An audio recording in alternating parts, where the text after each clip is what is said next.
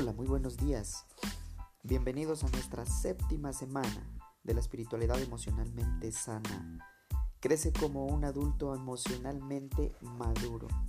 Estamos en nuestro día 31 del devocional día a día y hoy en la palabra de Dios en Lucas 9:49 al 55 tenemos Maestro, intervino Juan, vimos a un hombre que expulsaba demonios en, tu nombre, pero como no anda con nosotros, tratamos de impedírselo. No se lo impidan, les preguntó, les respondió Jesús, porque el que no está contra ustedes está a favor de ustedes. Como se acercaba el tiempo de que fuera llevado al cielo, Jesús se hizo el firme propósito de ir a Jerusalén envió por delante mensajeros que entraron en un pueblo samaritano para prepararle alojamiento, pero allí la gente no quiso recibirlo porque se dirigía a Jerusalén.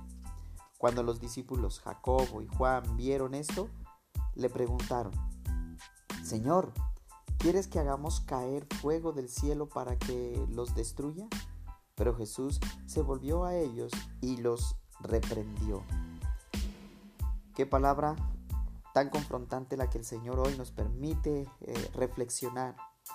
Porque muchas veces nosotros eh, olvidamos que las personas que Jesús escogió para que hagan parte de, su equipo de, de líderes no eran ni espiritual ni emocionalmente maduras. Al igual que nosotros, ellos tenían muchas cosas que aprender y mejorar. Pedro, por ejemplo, eh, su líder principal, tenía una gran, un gran problema con la boca y era lleno de contradicciones. Su hermano Andrés era callado y solía permanecer detrás del escenario. Jesús llamó a Santiago y a Jacobo hijos del trueno, porque eran agresivos, impulsivos, ambiciosos e intolerantes. Felipe era escéptico y negativo, tenía una visión limitada si no recordemos aquella escena cuando eh, se iba a alimentar a los 5000. Su frase fue, o su pregunta, ¿dónde vamos a comprar pan para que coma esta gente? Entonces, miramos ahí su falta de fe cuando se vio enfrentando esta situación. Natanael, Bartolomé, tenía prejuicios y era testarudo. Mateo era la persona más odiada de Capernaum y, sabemos que era cobrador de impuestos, por esa razón él se aprovechaba de las personas y sobre todo de las personas inocentes. Tomás era melancólico, algo depresivo y pesimista. Jacobo, hijo de Alfeo, y Judas, hijo de eh, Jacobo, eran ceros a la izquierda. La Biblia no dice nada acerca de ellos. Simón el Celote era uno de los terroristas que peleaban por la libertad en sus tiempos. Judas el tesorero era ladrón y solitario. Fingió serle leal a Jesús para después traicionar. Pero de todo esto nosotros, ¿qué es lo que aprendemos?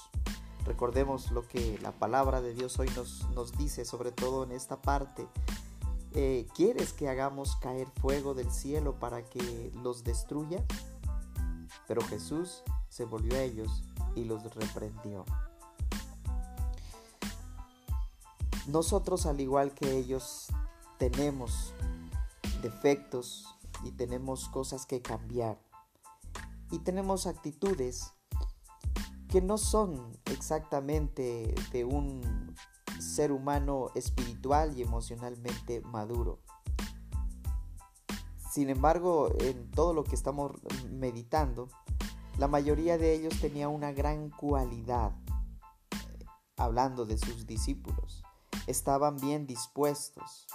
Eso es todo lo que Dios pide también de nosotros. Tengamos disposición, disponibilidad para que el Señor haga en nosotros ese cambio que necesitamos. Solo dispongámonos y contestemos la pregunta para esta mañana.